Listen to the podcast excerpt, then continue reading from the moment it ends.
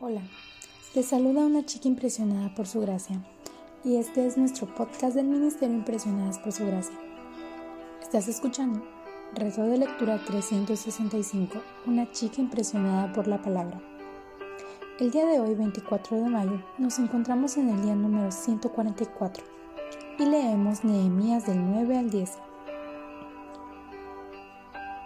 En el capítulo 9 que es un hermoso capítulo de Salmos de los Levitas en el que hablan de la historia de Israel con un enfoque en la misericordia continua de Dios para con ellos, se habla sobre la historia y la salvación de Israel que los llevó a una respuesta.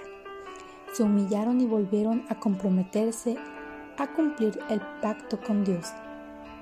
Cuando tuvieron una verdadera comprensión de las palabras, promesas, juicios, gracia, misericordias de Dios, esto los llevó a la confesión, la adoración y la renovación. ¿Cómo te ha avivado la palabra de Dios? ¿Qué necesitas recordar sobre cómo fuiste salvo por Él para continuar humillándote y alabarlo?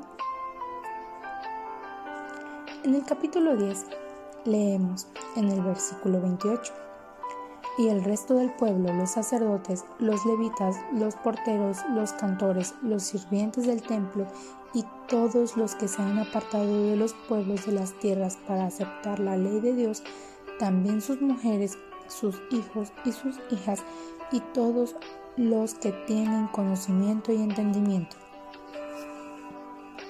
Tengo muchas amigas que son feministas y están en contra de la Biblia a menudo dicen que las mujeres en la Biblia son representadas por Dios como tontas e ignorantes, pero ellas realmente no conocen toda la escritura.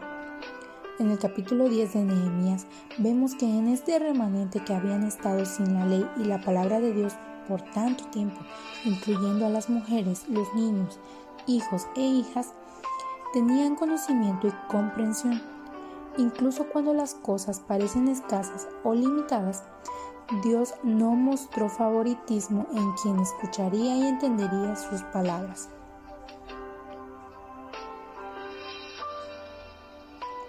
Gracias por escucharnos en este bello día.